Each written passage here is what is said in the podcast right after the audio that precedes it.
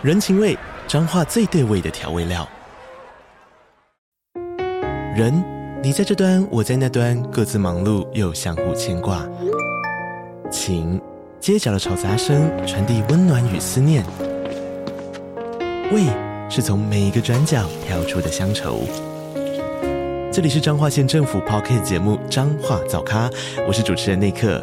从彰化大小事各具特色到旅游攻略，透过轻松有趣的访谈，带着大家走进最在地的早咖。准备好了吗？彰化的故事，我们说给你听。以上为彰化县政府广告。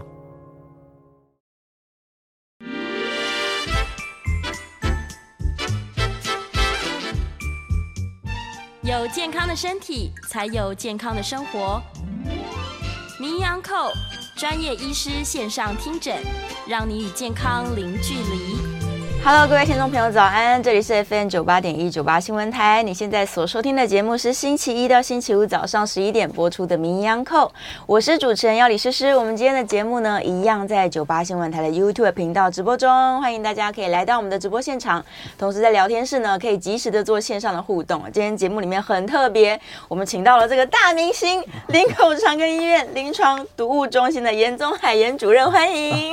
主持人好，各位听众朋友大家好。是是主。主任来了，主任来了就要赶快多问一点跟毒物有关的问题。对，最近啊，大家有没有发现，好像新闻一直在说什么登革热很多啊，食物中毒的案例一堆啊。嗯哼，的确是温度越来越高，好像这些东西坏掉的比例又高了。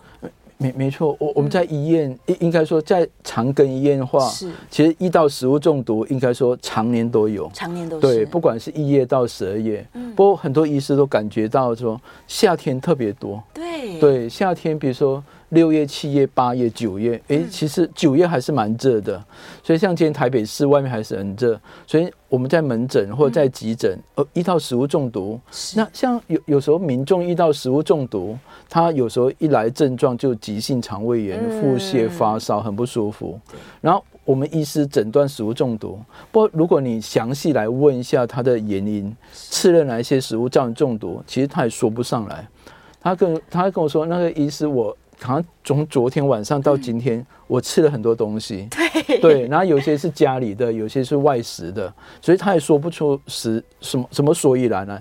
像我们在医院，我们可以，我们到时候我们有一些多一些资源，所以遇到食物中毒，到时候我们会给他一些肠胃方面的药物。然后最主要的，我们会帮他做检验，比如说我们会帮他做一些粪便的培养，哦，或或或那个血液的培养，是就说像如果有一些很严重的食物中毒，它造成败血症，嗯，我在血液中可以培养出细菌。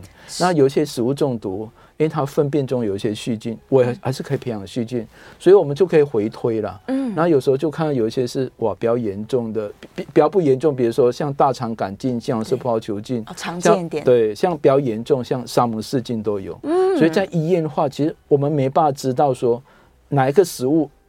坏掉让你食物中毒，可我们可以知道，有机会知道说是哪一种细菌。哦，至少可以知道敌人是谁。没错，对，虽然不一定知道它藏在什么食物里面。对对。对，最近不是也有很多这个政府机关抽验，说什么手摇饮业店呐，然后这些冰店呐，也都是验出很多超标。没错，因为像你看冰店的话，常常会啊，就是说像冰店，有时候我们的卫生单位他在验，他说。会去检验啊，他会看他佐料啊，对，他冰的，哎，有有时候你会看到说，我们在去手摇饮店或冰店，嗯，它有一些配料，它也不是放冰箱冷藏保存，对，放在台上，都这样 open 的，就放在台上，嗯、所以大家担心说，如果夏天像这样台北市外面温度都三十度，对，所以像三十度，然后你放在外面这样。佐料，而且大家担心说，为有没有可能空气中的微生物就污染到那个佐料？嗯，我们吃到冰，那就引起食物中毒。是，对，是所以所以卫生主管他一直夏天不管不管夏天冬天，他都会去稽查了。对，他去看冰有没有就是有没有符合我们卫生标准的 SOP。对，看看里面细菌含量等等。嗯、但好像也不只是冰品哎，对，有时候我看大家的午餐啊，例如去吃凉面那个小菜嘛，对，就放在外面。对，这样子，它如果放了一整个中午，是不是也很危险？也很危险。其其实我们在医学上，我们有个数字，我们叫危险温度。哦，对，像危险温度大概介于七到六十度。对，对，所以所以如果说我们的熟食啦，比如我们的佐料、我们的熟食，我们放在危险温度里面哦。为为为什么我们叫危险温度？因为大部分的微生物，包括什么金黄色葡萄球菌、大肠杆菌、沙门氏菌，全部都在列于介七到六十度之间滋长。所以我们在医学上说，危险温度七到六十度。比如我中午十二点，对，我买了个一个午餐呢，比如买了个便当，可是我我买回来的时候，刚好有个很重要的公文要办。跑去工作了，对，搞到老板叫交代我要赶紧去做什么事，或者要开会，然后那个午餐搞不好我那便当就放放很久，就没办法吃，所以我们都想说，你要避开危险温度的话，最好夏天一个小时内把它吃完。一个小时，对，比如我拿到一个一个排骨便当，我要提醒我自己说，一个小时内把它吃完。那如果说真的我这个小时都在忙工作，没办法吃，我就赶快把它放在冰箱冷藏保存。因为我们冰箱冷藏温度是四度 C，四度，对，刚好就可以避开危险温度。哇！然后可要等到我真要吃的时候，我便当已经凉掉了，因为不好吃。怎么办？我要加热，用电锅或微波炉加热，你一定要超过七十度。哦，要超过危险温度。对，所以我们都想说，你要避开危险温度，对，就可以减少那个食物中毒、急性肠胃炎的风险。原来如此，天哪！大家听到这里好重要，等下午餐来不及吃，记得放冰箱。对对，是，但有。有没有可能说，我今天去买了一个冰好了，我拿到的时候四度 C，但是因为我放在桌上，危险温度，它就开始细菌滋长。对，所所以我说说冰啊，或者说手摇冰饮料，就赶快把它喝完，把它把它喝完。哎，手摇冰饮料很就是也不大嘛，对，就尽快把它喝完。就说。或像我们的瓶装水，我们的矿泉水，嗯，有有时候大家都想说，哎，我就这样慢慢喝了，没错。其实像冬天的时候，我们有时候会看到一一种情况，就是说，哎，有些人他用那个那个我们我们自己的那个保温杯，对，然后早上他泡一杯热拿铁或者热咖啡，放或者什么热牛奶，是，所以放在保温杯里面，然后带到公司。然后我一天就用保温瓶，就慢慢这样一次喝一口，喝一整天。其实我都不建议了，因为我觉得这，因为你你刚开始，你这保温杯刚开始它保持温度很高，对。可是随着时间久，它温度慢慢下降，它到最后一定会落在危险温度七到六十度，对对。所以我想说，如果我们就早上大家有那个习惯，自己泡咖啡、热咖啡和热牛奶。赶快把它喝完，一个小时之内最好都喝掉。对，就是冬天可以两个小时了，对，夏天就是有时候担心危险，就一个小时你把它喝完。哇，而且危险温度的范围这么宽呢，它是七到六十，难怪刚刚主任说，春夏秋冬都有人食物中毒。对对，不是真的只有夏天。对，所以所以你有时候看到食物中毒案例，嗯，当时我们在医院里面。我们可以做检验，对，其实也没办法确定是什么食物，找不到。那对，那可是如果说一个很严重的食物中毒，嗯，比如说之前高雄市那边有一些冰店，嗯，有很多人，哎，那那时候卫生大家可以介入，他们就可以采样啊。啊对，就可以对一些一些我们的食物的原料来采样，是就可以确定说到底是哪一些微生物。嗯嗯嗯。但平常自己不知道，不不知道，因为我们在医院，其实在医院没办法做什么。我们医院顶多只能做血液的细菌培养，嗯，尿液的细菌培养，是，还有一些粪便细菌培养，来来找一些蛛丝马迹。然后，可到底什么食物，还是要看卫生当介入。那如果说那个食物中毒只一两个人，是，哎，你你不可能去报案。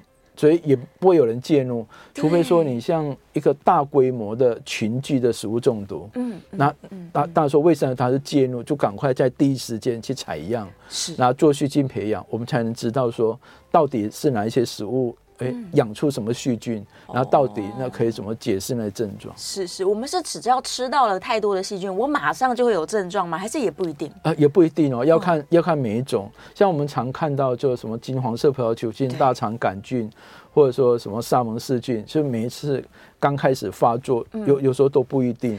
所以说有有时候因果关系你很难抓。是。对，有有时候我们都怀疑说什么食物，嗯，而不过也不一定。像像最近媒体在现场报道是沙门氏菌啊，我们看到说，哎，高雄的冰店有沙门氏菌，然后前阵子在看到那个，嗯、那个桃园那个中贞市场是，就那个面包有一些什么，有有被验出来说，一些蛋好像有什么沙门氏菌，对，对，的确，像像沙门氏菌的话，其实你看我们的教科书，他说，但是说比较容易会污染到沙门氏菌是吗？就蛋制品跟肉制品。哦，蛋跟肉。对，蛋，嗯、所以常出问题会有沙门氏菌，都是蛋呐、啊。是。对，像蛋制品或者肉制品。嗯对，所以所以所以，我们都想说，你要怎么预防沙门氏菌引起的食物中毒？啊、我想就是不要生食了，不要生食，对，就把它煮熟。就比如说我蛋的话，就说有些人想说我要吃半生不熟蛋，对，或是吃月见冰，对，月哦月见冰也是 生蛋。生蛋或提拉米苏，哦，像提拉米苏那个蛋也是没有熟的，所以我们想说，你真要吃生的，非常偶尔很尝鲜就好了。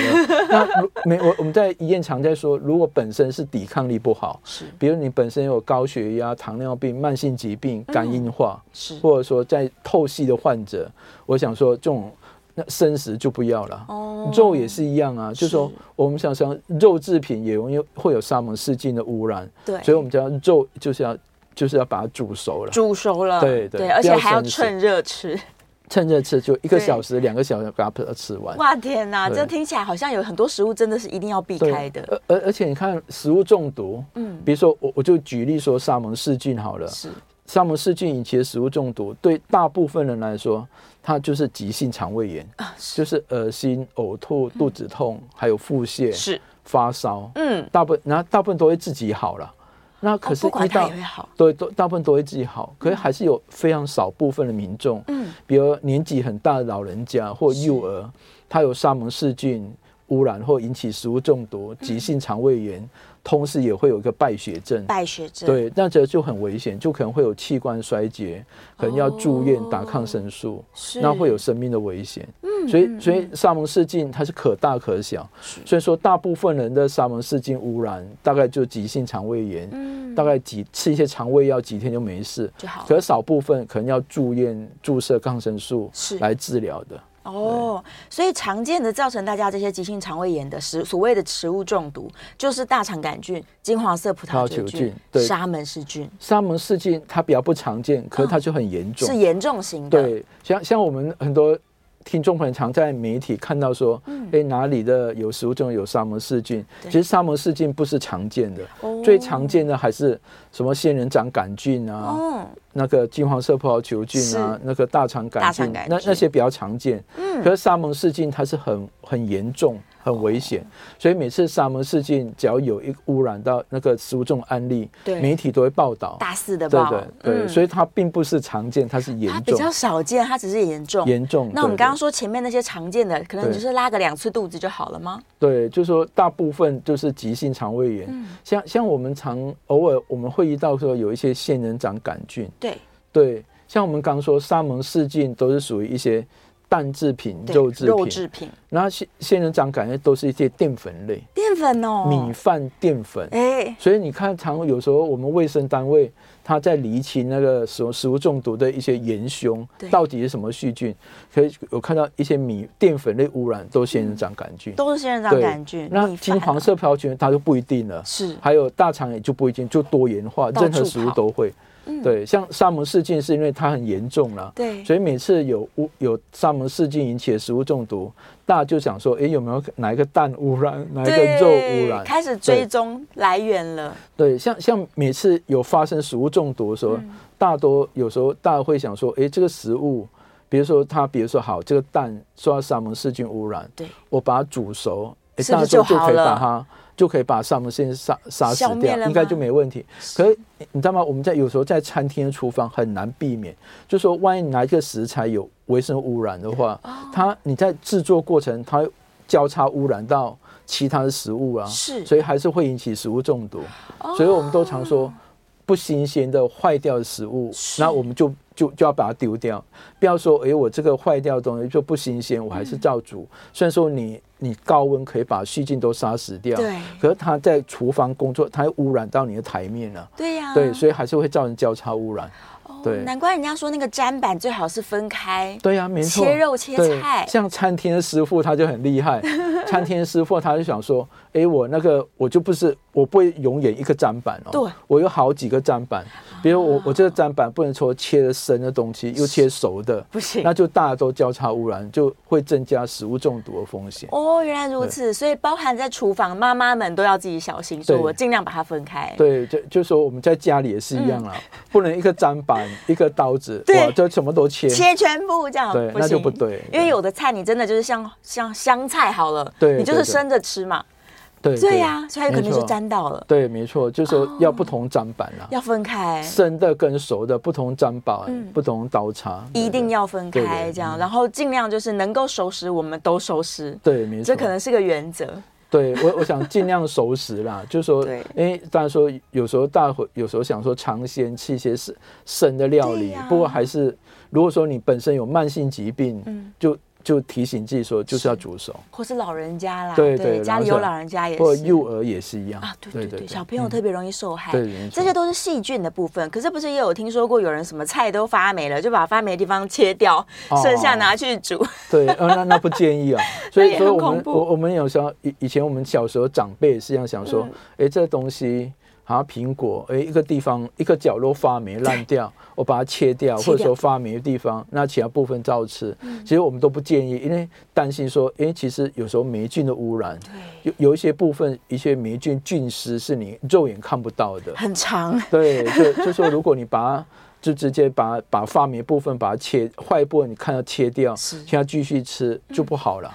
对，这都都不建议了。所以建议是只要有发霉，我整颗就不要了，都不要了，完全不要。就说以以以以前其实像我们卫生主管，既然偶尔他在做检验。有看叫黄曲毒素啊，像很多都花生花生类的产品，嗯，所以花生糖、花生糕、花生酱都容易会有黄曲毒素污染。是，对，黄曲毒素是很，它是致癌物质，本身也会影响肝功能。嗯，对，像有时候五谷杂粮或农药，是或或中药，就说五谷也会容容易会有黄黄曲毒素污染。我还记得我们小时候。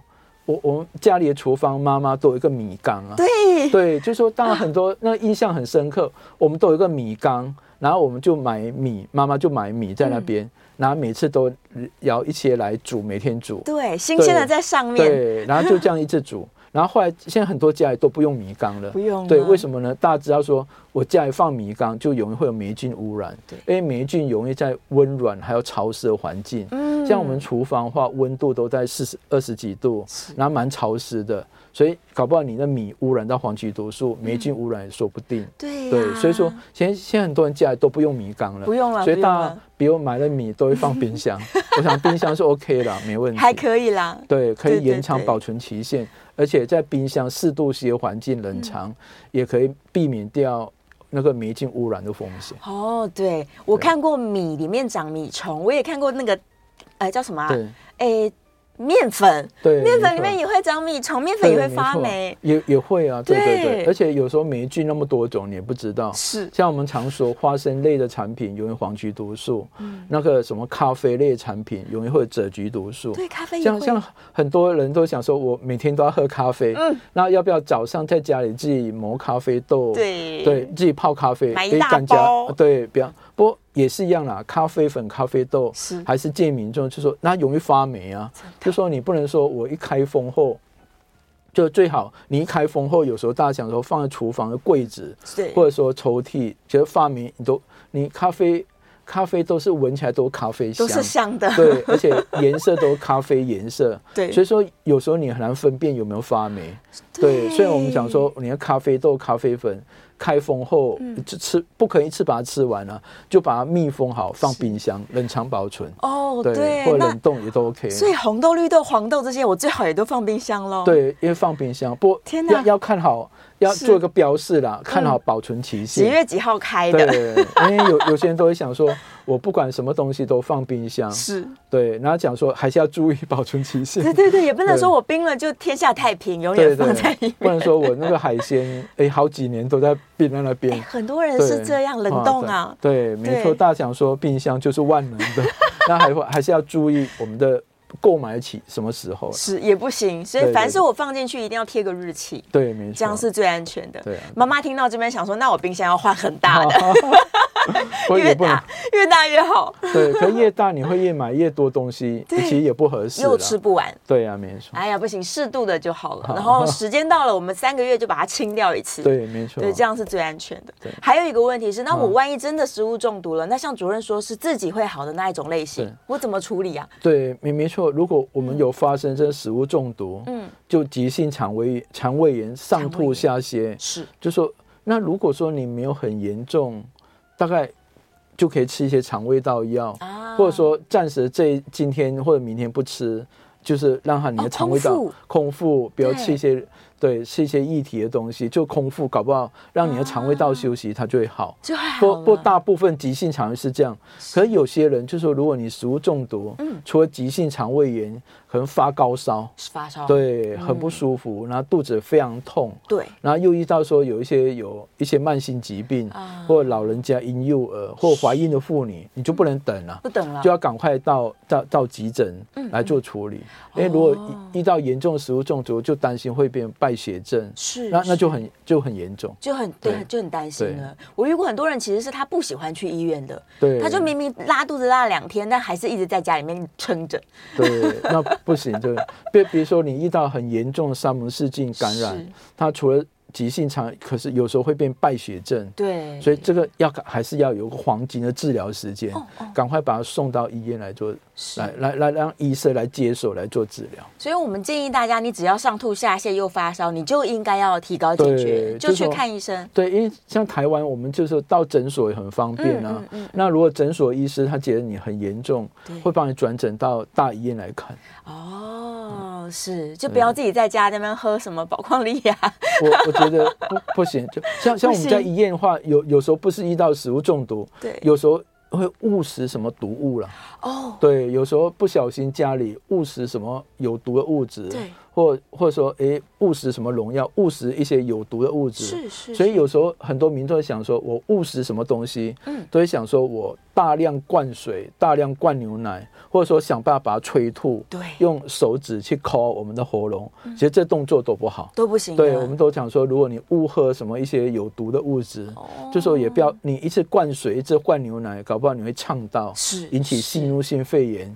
会增加未来治疗的难度，嗯，所以不那些不是食物中毒，那是吃到有毒的东西，我们都说你不能，也不能催吐，也不能灌水，赶快送医了。哇天哪，大家的观念都错了。所以所以有时候有时候想说，大家想说吃到什么东西，对我就是猛喝水吧，或者灌牛奶，对，因为有时候好像有。早时候有些电视机也这样演，是这样教的。讲那个不对，都不对，都不对，都不对，对，就是真的有不舒服了，赶快去医院就对了。没错，诊所也可以啦，急诊也可以啦。对，没错。对呀，好了，我们准备要进广告。进广告之前，回头看一下大家线上，好，真的出现一些问题了。我们等一下广告回来开始回答大家线上的问题。那电话也是开放 call in 的，零二八三六九三三九八，零二八三六九三三九八。刚刚主任已经提醒了，一年四季都会有食物中毒，一年四季这些潜伏在我们身边的细菌啊、霉菌啊，甚至是病毒，哎，他们都是活跃的，所以大家不要掉以轻心。对对对。好，我们休息一下，广告之后马上回来。回到 FM 九八点一九八新闻台，你现在所收听的节目是《名医央叩》，我是主持人要李诗诗。我们再次欢迎今天的来宾是林口长庚医院临床毒物中心的严宗海严主任，欢迎主任。嗯嗯、主持人好。好，别忘了电话是开放 call in 的零二八三六九三三九八，难得把主任请到节目中了，大家把握时间来 call in。好，我来看一下线上的问题哦。好，燕良在问说半熟蛋，我刚刚也在想，好多人喜欢吃溏心蛋，okay, 嗯、那这个半熟蛋有可能也会产生我们刚刚讲的像这个沙门氏菌吗？没错，是对，因为半熟就半生不熟蛋了，嗯，像温泉蛋、溏心蛋，对。还有有一些生蛋料理，像甜点就提拉米苏，嗯，像这种半生不熟蛋，就是说它没错，你你可以吃啦。不过如果说本身就是我们的听众朋友本身有一些慢性疾病，是，比如你在你有肝硬化，有在透析，哦，或者说有一些糖尿病，或者年纪很大或幼儿，我想这种半生不熟蛋还是要避免一下，先就不吃了，就就把它煮熟了，因为刚就说我们最近也常发生说。也有一些有一些什么沙门氏菌的污染，对，像沙门氏菌污染常常都是蛋制品还有肉制品啊，是，是，所以蛋我想第一个 SOP 就要把它煮熟，一定要煮熟，煮是，然后肉也尽量不要吃什么三分熟、五分熟，对，我们吃全熟。对，因为有时候我们去吃火锅，传统火锅、台式火锅，它一一颗蛋哦，用那个沙茶酱。嗯对，就那么它它当然是可以吃，也是合法食物。不过我建议说，如果你有慢性疾病，那就不要，要避免。哦，原来如此。大家虽然很喜欢吃圣诞，但尽量不要啦。对。好，电话线上有听众朋友 call in 进来，我们请主人来戴个耳机来。好，麻烦你。OK。好，电话线上是王小姐，王小姐请说。呃，两位好，你好。我请教医生，就有时候我们买那个食品哈，或者是糕点回来，是它那个有包装，对，上面他说嗯。可以室温保存，但是打打开了就要冷藏。对对。那那这样子，你刚刚说那个危险温度啊，那难道说我们就有那么一层包装纸，它也不是真空包装，它就可以？为什么是呃不打开就可以室温，打开就要冷藏？那跟你刚刚讲那个危险温度，就隔那么一层包装纸，它有什么？区别我们怎么怎么分辨吗？是通通都要冷藏起来，还是还是真的到它哎不要不要打开就来室温，然后打开才冷藏？是是是，很好的问题。对对，嗯，谢谢谢谢王娇姐这个问题，我觉得非常好了，也是我们大家就民众在生活当中会遇到的。就是我们有时候去卖场也去买一些东西，有一些是即即时可以吃的，嗯，像有一些是什么鸡翅啊，卤鸡翅。卤卤蛋，对，哎，他说，哎，不过那些那些都是真空包装的，嗯，那有有一些东西是，哎，感觉上我我去买，它只是塑胶袋这样包着，并不是真空，对，就说不，我我我觉得如果说打开后就一定要赶快放冰箱，嗯，那那其实你就算不打开了，如果是熟食，是，其实它也不能撑多久，哦，对，因为它比我们一般的。就是一片便当，它只是多了一个有个外包装来保护而已，是，其实也不能撑多久。嗯，那就就说我我顺便再讲一下，我们那个有时候我们买回来的即食品，它是真空包装。对。对，那比如说我我想很多听众都已经有这个经验，比如说你去买卤蛋或卤鸡翅、卤什么鸭胗、什么鸡胗，它都是塑胶袋真空包装，然后上面包就说，哎，你打开就可以吃。对。不不，我我我想说，真空包装不代表无菌啊。对呀，没有灭菌啊。对，因为真空包装只是代表说，它只可以延长保存期限，它没有氧气，它把氧，然后它不代表无菌，所以说我们要吃之前还是要加热。啊。对，还是要加热。就说你不管买，就说买回来，就说我我觉得，如果说它不是真空，就一定要一个小时把它吃完了。是。那如果吃不完，就一定要放冰箱。就算有包装没有打开，也是要放冰箱。是，然后要吃的时候把它加热，这样我们吃的比较安心。嗯，这是最安全的做法。嗯、就算他说开封即食，你还是加热吧。对对对，安全更多。好，电话线上是林先生，林先生请说。哎，主任您好啊，你好。请教一下啊，因为我们刚有讲到这个米长米虫的这个问题啊，啊，早期都有一些妈妈说不要紧了，我这个米长米虫哦。就拿去给它晒太阳，把那些米虫全部都晒死之后，再拿回来煮，因为节省嘛啊，早期的那个妈妈们都会这样做。那我想请教，这样子做会不会有什么问题啊？对。然后第二个问题是说，您刚讲到这个生肉、生蛋、生菜会散播一些菌哦，那我们常常诱发胃癌的这只胃幽门螺旋杆菌，会不会透过这些生肉、生菜？半熟蛋、生蛋等等的东西来传播，导致我们未感染到这只细菌呢？以上跟您请教，我再这样收听，谢谢。好，对，谢谢林先生。哎，这两个都是非常重要问题。如如果我们的我们的米里面明显看到米虫，是，我我想不建议拿去晒太阳。对啊，晒了，对你那晒太阳没有效了。嗯，你你没办法杀菌。就说，而且那个温度也不够高，不能杀菌。而且外面晒太阳的话，其实外面都很多一些灰尘啊，反而更脏。对，如果说我们我们的米已经有米虫，就说你搞不好有一些微生物，是，就说就不要吃了，就就要就要把它丢弃，不要吃了，就丢掉了。对，那另外一个刚刚有嗯，先有提到一个非常重要一个问题了，很专业的，就说很多人去做健康检查到医院。也看到叫什么幽门螺旋杆菌，对，然后跟那个胃癌有关的。对，大家讲说有没有可能我们的食物中毒，一些生生食料理，嗯，有没有可能带来那个幽门杆菌？哦，那是没有相关的。是，对，像蛋制品、肉制品，最常见的就是说容易会有沙门事件，还有当然其他微生物也会，嗯，可并不是幽门螺旋杆菌，不是，是，是，是。完全不一样，不一样的，不一样的。谢谢哈，谢谢你的问题。好，接下来廖先生在电话线上，廖先生请说。喂，哎、廖先生你好，主任跟主持人你们好，你好。我的问题是，像我们这种外食多吃便当哦，对，那经常看到电视上在宣导说，那便当买回家就算在室温下也不要放超过两小时，真的。要要赶快把它吃掉，即使你没有口水在里面。嗯，那我疑问就是说，有时候自助餐他们其实比较早的十一点啊十点半就已经开始在卖了，嗯，对，他会开到下午两点，嗯，那四点半到两点已经三个半小时了，对。那如果今天我去的时候是两点，那他菜已经放那放三小三个半小时啦，是。那他那那也是不能吃啦，那是怎么回事呢？我想请问一下，不好意思，谢谢。对，没错，的确是的。我我觉得廖先生问这个东西，这个问题是非常重要，也是我们大常遇到的。嗯，就说熟食的话，就说我我我想我们去餐厅吃东西，还是要注意一下店家状况了。整整整体的诶卫生状况怎么样？嗯，然后还有它熟食它怎么保存呢？然后有没有就暴露在外面？就说最好就说因为。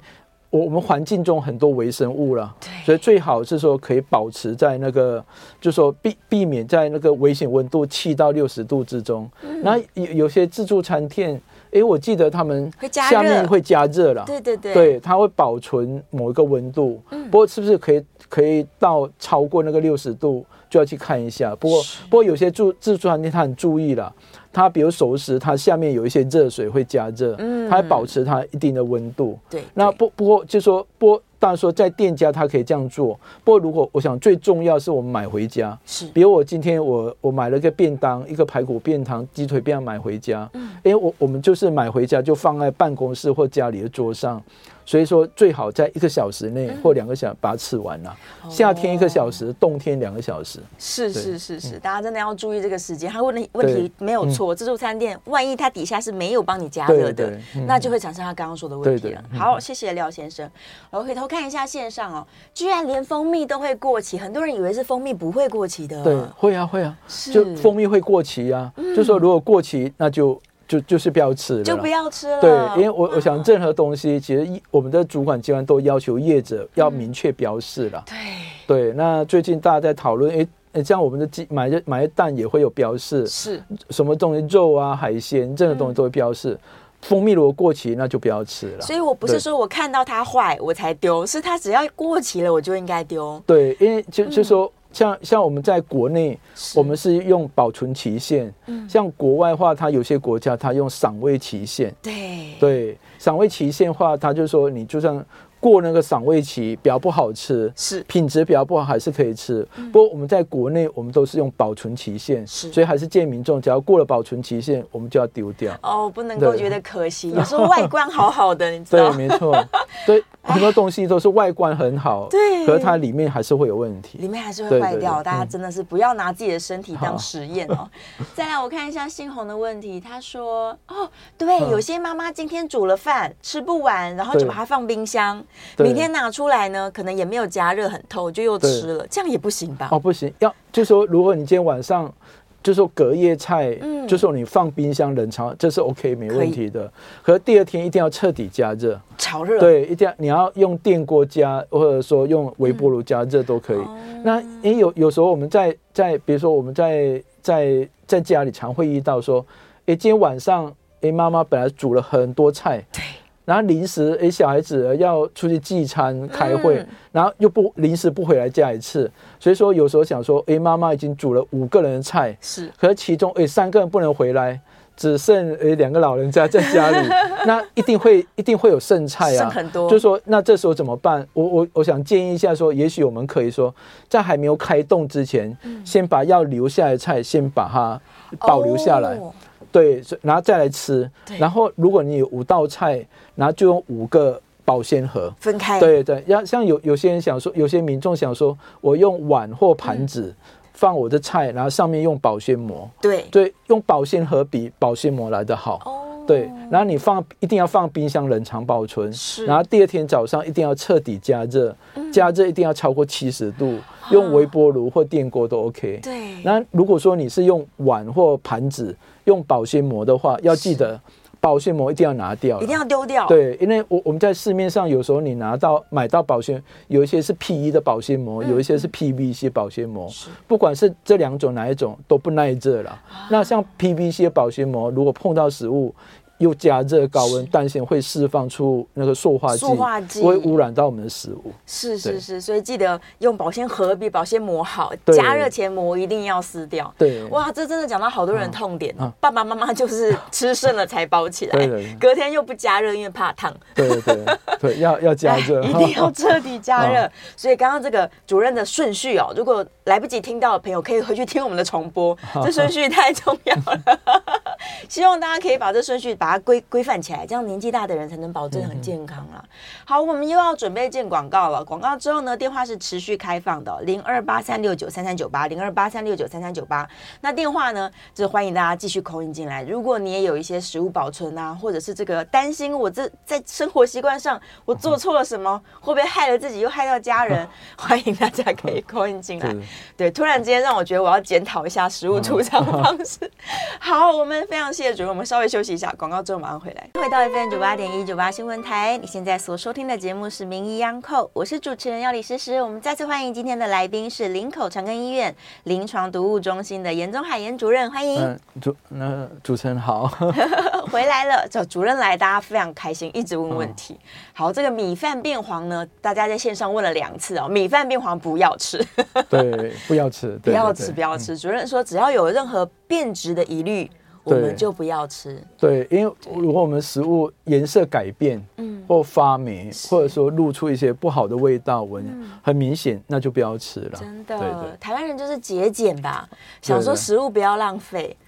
所以像以前也常会遇遇到说，小时候，比如说我们吃的东西，我们的苹果、水果掉在地上，嗯。或我们的什么面包掉在地上，大家想说赶快掉在地上，赶快捡起来，对，赶快捡起来拿吃，哎，这不行，不行，这就污染到。那有人想说我的什么东西？比如我我的什么水果，说我的苹果咬到一半掉地上，然后赶快捡起来，然后在水龙头冲一冲水，再继续吃，这种动作都都是错的，都 NG 的，因为水龙头水它不能杀菌啊。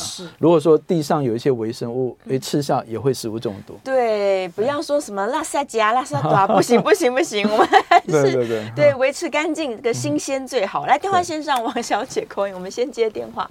哦，我自己好几个问题都还来不及问，来吧，王小姐，请说。啊，两位好，你好，主任啊，是是否知道他们那个食品厂商他们是怎么样定出他们的保存期限？嗯、是说亲自拿食物去做实验吗？譬如说，如果三十天会坏掉，他们就写三十天，嗯、还是说他会缓冲期啊？二写个二十五天啊，二十七天这样？嗯哼，是是是，谢谢。好，对谢谢王小姐。对，哎，谢谢王小姐，这个、嗯、这个这个问题非常好了。是，对啊，因为我我想食品的业者，嗯，他大概不会去做 实验，就说 那可是我们我们有个，就是说主管机关，他本来对不同食物，它本来就有一个保存期限。哦，一个标准，就有个标准，所以他根据他的标准来定那个保存期限呢。嗯、对，他不可能每一次不，比如说一个一个业者一个卖场。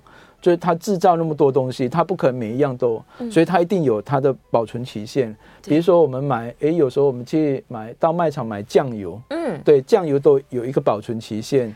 然后比如说好，最近大家去你去卖场买鸡蛋有保存期限，对，规定的，它就是都都规定的啦，嗯，这这这些都有个。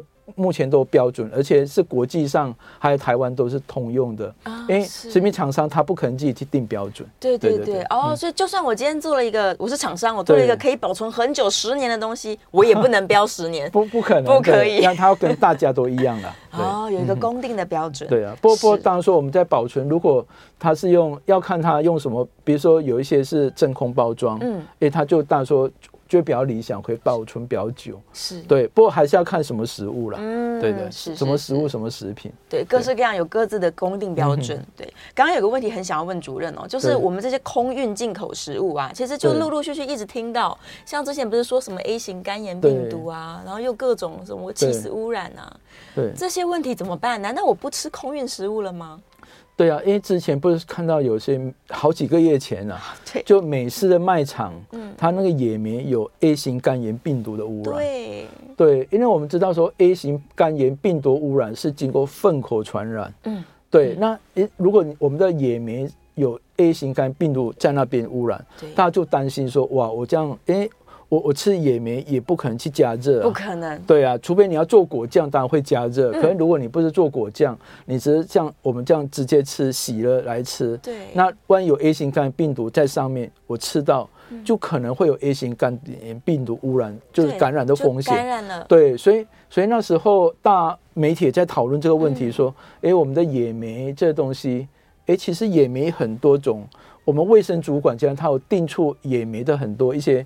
要要检验的标准啊，卫生标准，不过从来就没有 A 型肝炎病毒，对、啊，因为这是第一次遇到，太神奇了。对，然后而且都是从国外来的，嗯，大家想说这些野莓会有 A 型肝病毒污染，到底是在采收，嗯，还是说它在包装、在运送、保存哪里污染到？哪一段？对，也不知道，是。因为因为其实不管，因为它有一部分是从美国来的，嗯，对，就就说，然后大家也不知道说在哪个环节是被污染到，是。是。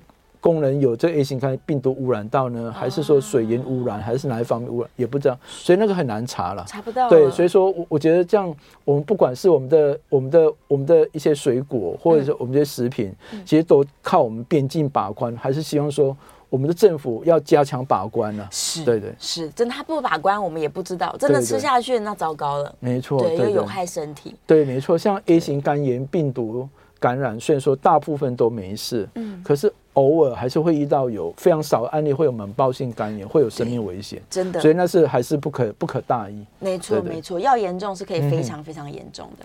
好，我再看一下线上，哎，刚好有人又在问那个环氧乙烷，环氧乙烷的我要考担心什么呢？对，因为最前环氧乙烷应该说从一年多前，嗯，大家都看到陆陆续续有一些有一些加工食品被。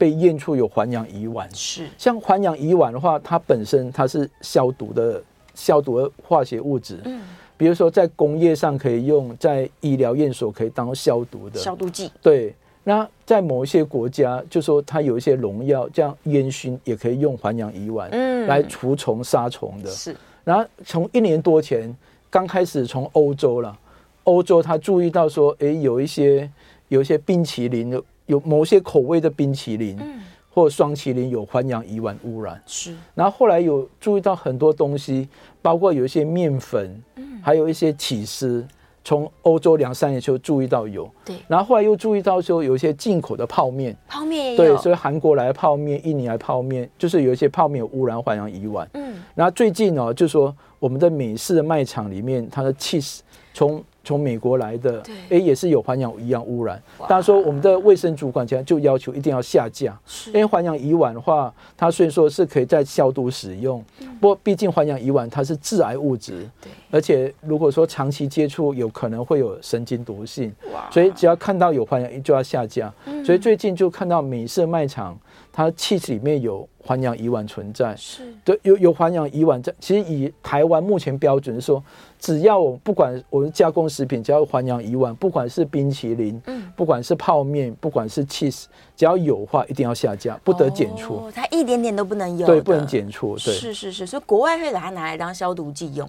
对，像我们国内也可以用当消毒剂啊。对，在工业上消毒，在医疗验所消毒，它是很好用。嗯，然后可在食品工厂。设备不能用环氧乙烷，你要做吃的就不能用。是，所以说最近这阵子偶尔就说我们卫生主管机关，它可以也是开发了它检验环氧乙烷的方法。是，我觉得食药署做得很好，它就发展出怎么验环氧乙烷，就陆续验到有一些冰淇淋啊、泡面，还有最近就起司。是是，真真的只能靠主管机关把关了。对对，最后一个问题，我们只剩下两分钟了。他说鸡蛋买回来一定要放冰箱吗？我可不可以放在室外就好了？对，就是说你不一定放户 放放在客厅也 OK，放餐桌也 OK，或放冰箱，就是温度是四度 C，嗯，就是可以延长保存期限啊。哦，不不还还是建议民众就是说一定要在保存期限内把它用完了。是，对，然后也不要说一次吃太多，嗯，一一次说哇买了很多盒，家里才两个人在用餐，那不行。对，那就说然后。鸡蛋买回来就说，像很多人都习惯说，哎、我就放在冰箱的那个门那边啊。对，它有一个洞一个洞的。那不不，我们都想说门那边说温度比较比较不稳定的，因为我们冰箱开门关门，有时候那个温度不到四度 C 啊，嗯、所以你不一定要放门啊，可以放里面就好。不过我还是建议说，鸡蛋一定要。看到保存期限是。超过保存期限，我们就就不要吃了。嗯、还有鸡蛋最重要的，一定要煮熟。煮熟，对啊，尤其家里如果有一些慢性疾病，就要提醒自己说，我蛋就是要全熟了。要全熟啦，小朋友也很喜欢吃鸡蛋，对，就是台湾人太爱吃蛋了。没错，鸡蛋是很好的蛋白质来源，是对，所以你吃蛋的话，它提供很好的营养，很好优质的蛋白质，所以要多吃蛋，这是对的，是对，或就是要。就是要要煮熟了，全熟，对，想办法全熟。妈妈就不要再学怎么做溏心蛋了。对，我们就是这样好好的把食物保存好。我觉得今天的这个内容太重要了，大家记得如果想要重听的话，可以在我们的 YouTube 上面找得到。对，今天主任讲了很多很多，教大家如何去避免我们被感染的风险。对啊，那记得就是除了把这些做好之外呢，自己也要好好照顾自己，有症状赶快看医生。再一次谢谢颜宗涵主任，谢谢你的分享，希望大家今年。都这个 每天都很健康，不分春夏秋冬。